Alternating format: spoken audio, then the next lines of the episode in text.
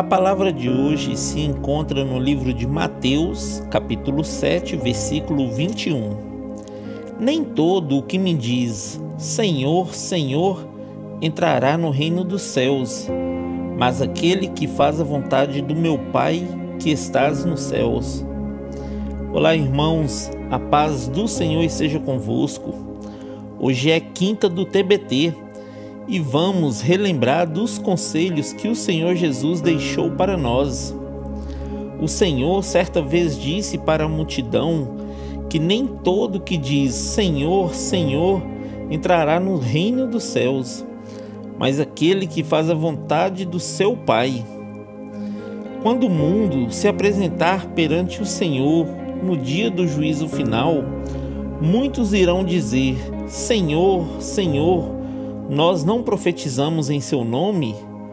Não expulsamos demônios? Não fizemos muitos milagres?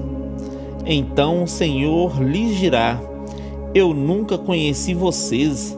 Afastam-se de mim, vocês que praticam o mal. Meus irmãos, essa passagem nos alerta para vivermos uma vida de santidade perante Deus e os homens. Pois o Senhor mesmo disse que o homem prudente ouve as suas palavras e as praticam. E quando o mal vier nos atormentar, não temeremos, pois estaremos firmados na palavra de Deus. Foi através da palavra que o Senhor Jesus venceu o diabo, queridos. Que você possa meditar todos os dias na palavra do Senhor e colocá-la em prática em tudo que você fizer.